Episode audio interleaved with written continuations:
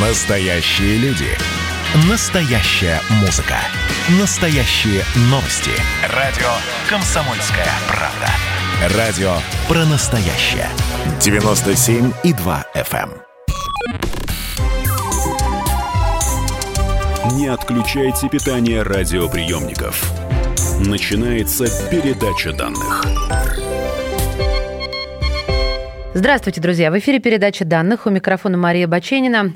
Иногда возникают вспышки ранее неизвестных инфекций. Например, в декабре 2019 года Ухань, город китайской провинции Хубэй. Он стал очагом новой коронавирусной инфекции. Через три месяца ВОЗ объявила о начале пандемии. Вот в таких случаях врачи бросают все силы на изготовление вакцин и противовирусных препаратов, которые способны остановить инфекцию. Поговорим сегодня о том, как создают вакцины.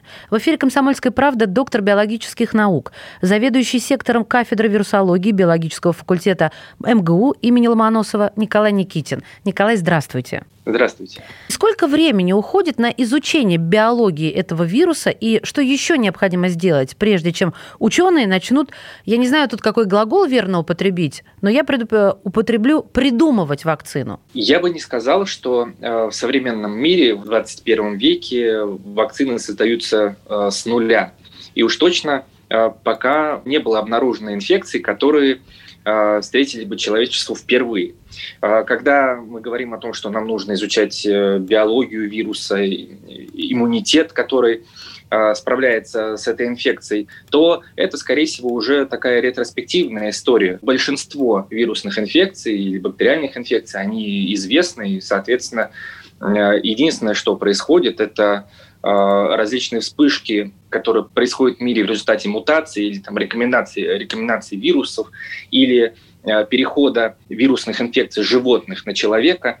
И в любом случае источник этих инфекций, вирус, который или бактерия, которая вызывает эту инфекцию, они уже человеку известны. Поэтому вопрос вот прямо сейчас по изучению биологии иммунитета Э, иммунного ответа, он не стоит. То есть вот на это время в случае, например, с коронавирусом не стали терять? все время, которое значит, ученые находились в неведении, оно заключалось в том, чтобы выделить инфекционный агент, вирус из э, первого больного, ну или там второго, третьего, и определить, к какому семейству вируса он относится. А дальше все идет вполне себе по стандартной процедуре э, известной. Если бы не было пандемии, то никто бы, конечно, а, о вакцине, о создании вакцины бы не задумывался, а э, история знает уже несколько таких э, серьезных вспышек коронавирусных инфекций, и все они заканчивались довольно быстро. Надежда была и с COVID-19, но она не оправдалась. Поэтому буквально через 2-3 месяца после э, начала этой вспышки и уж точно после э, того, как ВОЗ объявила о пандемии, действительно вопрос о создании вакцины возник и стал очень острым. Гипотетическую вакцину придумывают не с нуля, вы сказали. Давайте тогда поговорим о каких-то схемах, алгоритмах. Еще все слушают умное слово «платформа». Вот что это означает? Есть классические вакцины, это живые вакцины или инактивированные. Это вакцины, состоящие из целого вируса, то есть это э, настоящие вирусные частицы. Есть вакцины, которые состоят из отдельных компонентов вируса, например, набор поверхностных белков, ну, например, как в вакцинах от гриппа, современных вакцинах. Э, есть э, различные подходы, которые направлены на то, чтобы в наших клетках при вакцинации начал синтезироваться определенный белок, антиген, который, собственно говоря, стимулирует иммунный ответ против вирусной инфекции. Это вот как раз разные подходы. Иногда их называют платформами. А есть какой-то лучший или, давайте скажу, эталонный вариант, что вот лучше сделать так, а не заниматься какой-то самодеятельностью, придумывая что-то новое, хоть и научное? Конечно, эталонный вариант есть, но э, не в реальной действительности, потому что каждый из подходов в создании вакцин, он имеет свои плюсы и минусы, простым языком говоря. У одних вакцин, например, у живых вакцин, будет самый э, высокий иммунный ответ, будет самая высокая иммунозащита. Но, к сожалению, такой вакцины нельзя прививать, например, людей с иммунодефицитами или людей, которые проходят курсы химиотерапии. Конечно, это сильно ограничивает диапазон э, таких вакцин. Э, инактивированные вакцины, они дают меньше иммунный ответ, но они больше безопасны. Вакцины, которые состоят только из белков, они обладают наибольшим профилем безопасности. Ну, их эффективность э, относительно э, живых вакцин низка. Поэтому э, здесь всегда чаша весов, э, и ученые взвешивают, э, что будет лучше и эффективнее. Естественно, еще такие параметры учитываются технологические, что будет дешевле, что будет быстрее производиться. То есть э, очень много факторов, э, которые влияют на это, и не всегда э, лучшая по качеству вакцина Э, выходит на рынок по ряду объективных совершенно критериев. То есть Екатерина II, когда привелась от оспы, сделала себе живую вакцину, правильно? Э, да, это была живая вакцина, ну, в нашем э, современном понимании, хотя это был вирус коровий оспы. Э, но как, если сейчас проводить аналогию, да, то это живой э, ослабленный вирус. Да. А если бы она болела, ну или же вот вы упомянули об онкологических больных, о тех, кто проходит э, какую-то терапию серьезную, они просто заболеют э, той болезнью, от которой хотят привиться. Тоже верно. Она бы не, не заболела натуральной оспой, потому что коровья оспа и натуральная – это значит, два разных заболевания совершенно, и человек коровьей оспой не болеет. Но, тем не менее, да, если бы у нее был иммунодефицит, то э, у нее начались бы побочные реакции, э, вирус бы размножался намного эффективней в ее организме, и да, скорее всего, это могло даже привести к летальным исходам, и так было.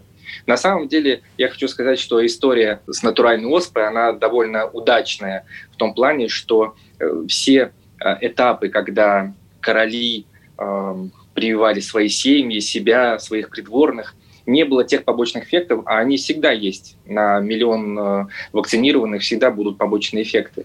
И вот в этой истории э, все было благополучно, именно благодаря этому вакцинация так быстро, можно сказать, э, распространилась по миру. Если бы один случай э, привел к смерти или к серьезным побочным эффектам, к сожалению, о вакцинации мы бы еще долго наверное, бы не знали. Если мы берем вакцины, ну, in general, то есть все, можно ли от них умереть? Может ли вакцина искалечить? Для того, чтобы вакцина э, появилась э, на рынке, для того, чтобы ей стали прививать массовое население, она проходит очень тщательный анализ на безопасность, на свою эффективность и проходит она в так называемых доклинических испытаниях, которые проходят на животных и далее на людях. Это клиническое испытание. Если какие-то серьезные отклонения а, наблюдаются в этих э, исследованиях, то вакцина никогда не попадет на прилавок и никогда не будет использована на людях, потому что, к сожалению, история э, вакцинологии знает печальные э, случаи, может быть, не такие серьезные, как хотелось бы антивакцинаторскому движению, но тем не менее они есть, о них все знают и, естественно, учитывают так вот, все-таки вернусь к безопасности вакцины «Спутник Ви». А, мы знаем, что в среднем от создания вакцины в лаборатории до выхода на рынок проходит лет 10-15. Конечно, бывают исключения. Вот э, сейчас мы как раз его наблюдаем. На разработку и клинические исследования а, препарата, допустим, от псориаза потребовалось всего 7 лет. Вакцину от коронавирусной инфекции вывели на рынок в течение полугода. Здесь есть масса «но». Во-первых, мы сейчас находимся в условиях пандемии. Как-то нужно с этим бороться. И бороться с этим можно только двумя путями. Либо переболеть всем, либо провакцинироваться и, соответственно, э, сделать свою жизнь безопасной, ну, по крайней мере, от этой инфекции. А, второе «но», если мы говорим о быстром создании вакцин, опять же, в условиях пандемии. Э, Институт Гамалеи давно работает с платформами, связанными с аденовирусными векторами. Биологию вируса изучили еще китайцы. Институт Гамалии э, создал прототип вакцины уже когда было известно и что это за инфекция, и кем она вызвана. Была прочитана полностью последовательность генома, РНК генома коронавируса. Поэтому на основе тех э, исследований, которые они уже проводили, у них был полный набор данных для того, чтобы взять и просто поменять а, вот эти куски коронавируса, которые они использовали для предыдущей вакцины, на куски коронавируса, который, соответственно, вызывает COVID-19. Именно это они сделали за неделю. То есть прототип. Они не, не успели исследовать его безопасность и эффективность. Они его сделали в пробирке и дальше начали проводить испытания. Вот. И я вас снова возвращаю к безопасности. Вы чуть выше сказали, что прежде чем вакцина попадет на рынок, она проходит Крым, Рым и медные трубы. А здесь у нас нету ни первого, ни второго, ни третьего. А Мурашка говорит, что она показала высокую эффективность и безопасность. Не бьется как-то. Потому что, естественно, все эти испытания проходят очень долго, потому что они очень четко прописаны в руководствах по проведению доклинических, клинических испытаний. И, в общем-то, занимает это довольно большое время. Плюс к тому, э, длительное время занимает согласование с Министерством здравоохранения всех протоколов, отчетов и так далее. Вот здесь, конечно, время было значительно сокращено. Плюс, э, э, опять же, ученые отошли от стандартных протоколов, делали их более быстрыми, ускоренными, поэтому часть экспериментов было сделано либо после, либо вообще э, не делалось, но э, э, результаты этих экспериментов не влияют на качество исследований. Друзья мои, прервемся буквально на несколько мгновений. В эфире «Комсомольской правды» доктор биологических наук, заведующий сектором кафедры вирусологии биологического факультета МГУ имени Ломоносова Николай Никитин. Отключайте питание радиоприемников. Идет передача данных. Георгий Бофт. Политолог, журналист, магистр Колумбийского университета, обладатель премии «Золотое перо России» и ведущий радио «Комсомольская правда». Авторскую программу Георгия Георгиевича «Бофт знает». Слушайте каждый четверг в 17.00 по московскому времени. А что такое деньги по сравнению с большой геополитикой? Мы денег тут не считаем.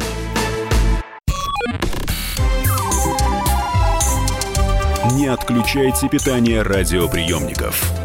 Начинается передача данных.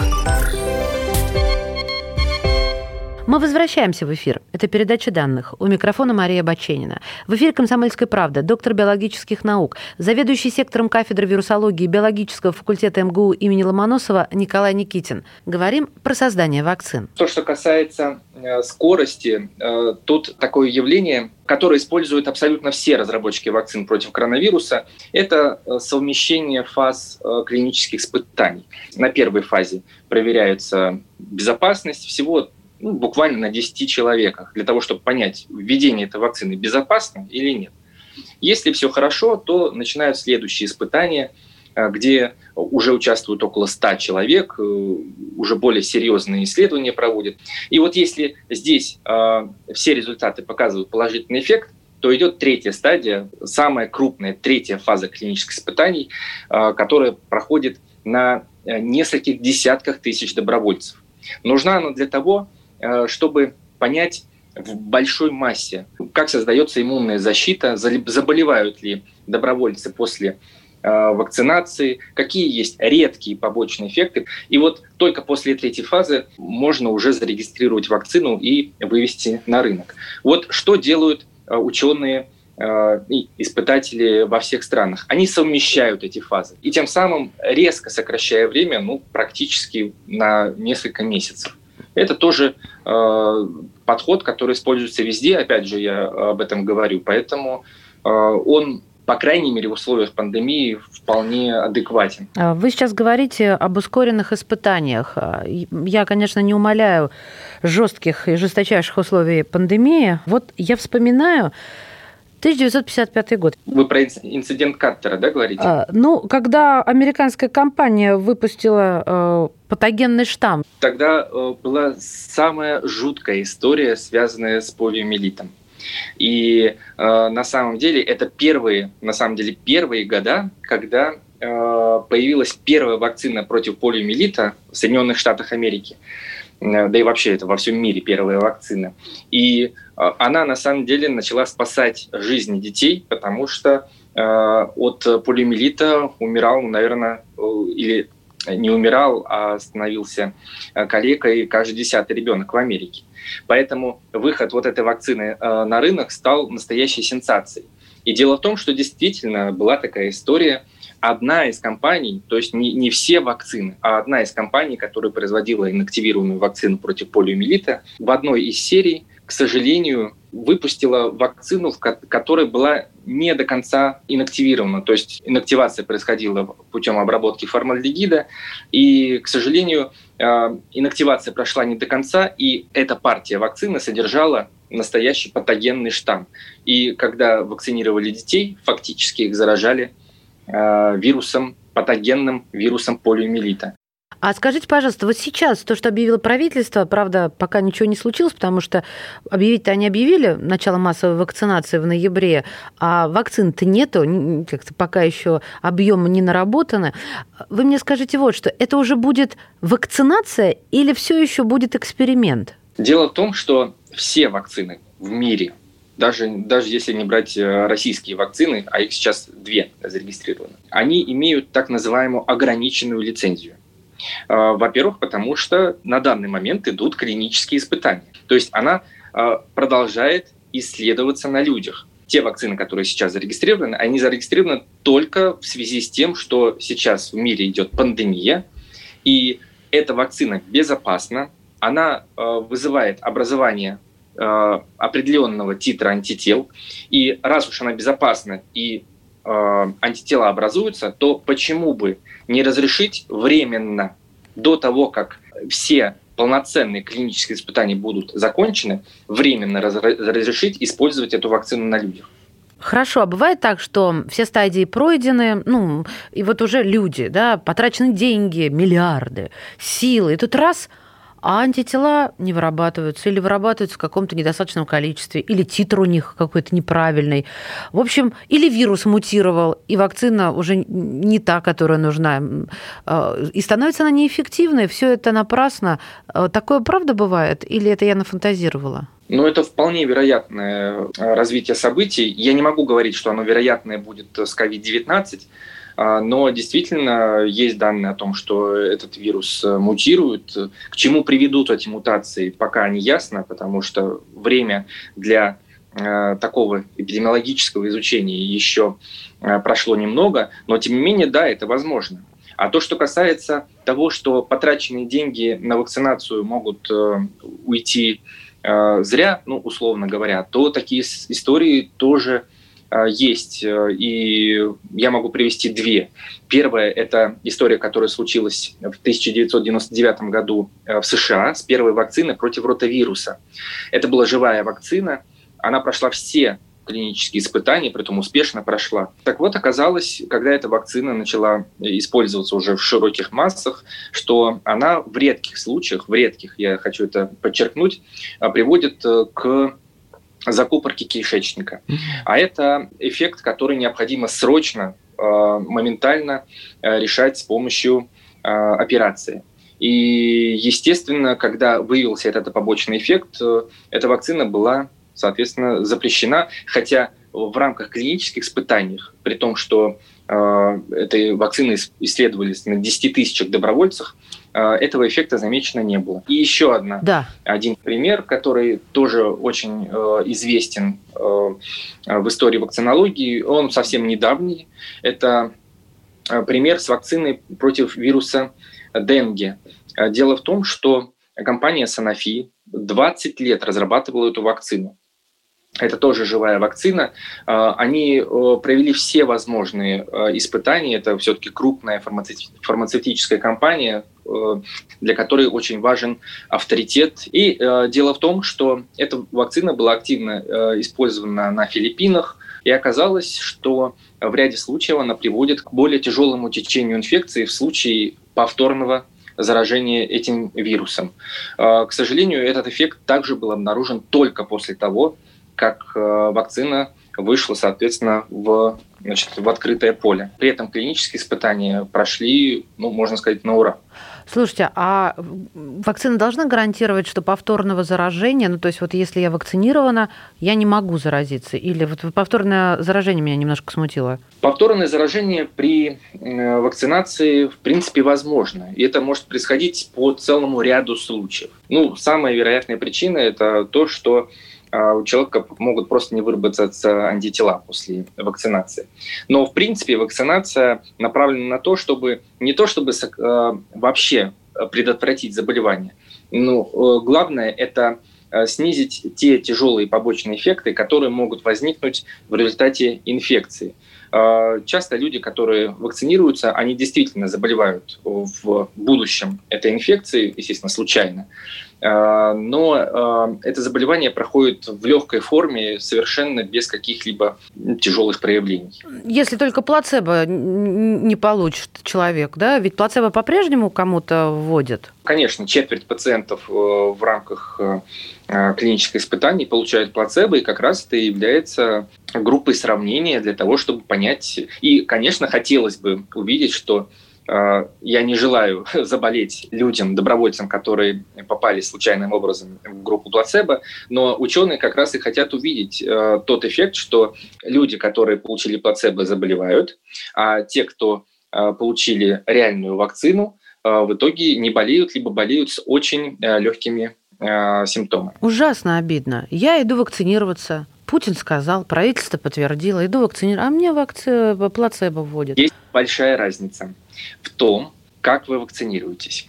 Если вы идете вакцинироваться в рамках клинических испытаний. Добровольцем, то есть. Вот. Да, так. то вы являетесь добровольцем, а, и, вы, и вам говорят, что вы можете попасть в группу, э, которая получила плацебо, а можете попасть в группу, которая получила реальную вакцину. Об этом не будете знать ни вы, как доброволец, ни ваш лечащий врач, который, э, который будет э, колоть вам эту вакцину, и вообще никто, кроме э, специальных людей, которые, соответственно, тай, тайно присваивают вам специальный номер идентификатор, да. А если вы идете вот прямо сейчас вы можете пойти в поликлинику и провакцинироваться от коронавируса той же самой вакцины «Спутник-5». Вы не являетесь добровольцем клинических испытаний. Вы просто приходите и прививаетесь реальной вакциной. Спасибо вам большое. Друзья мои, в эфире «Комсомольская правда» был доктор биологических наук, заведующий сектором кафедры вирусологии биологического факультета МГУ имени Михаила Васильевича Ломоносова Николай Никитин. Благодарим от всей души.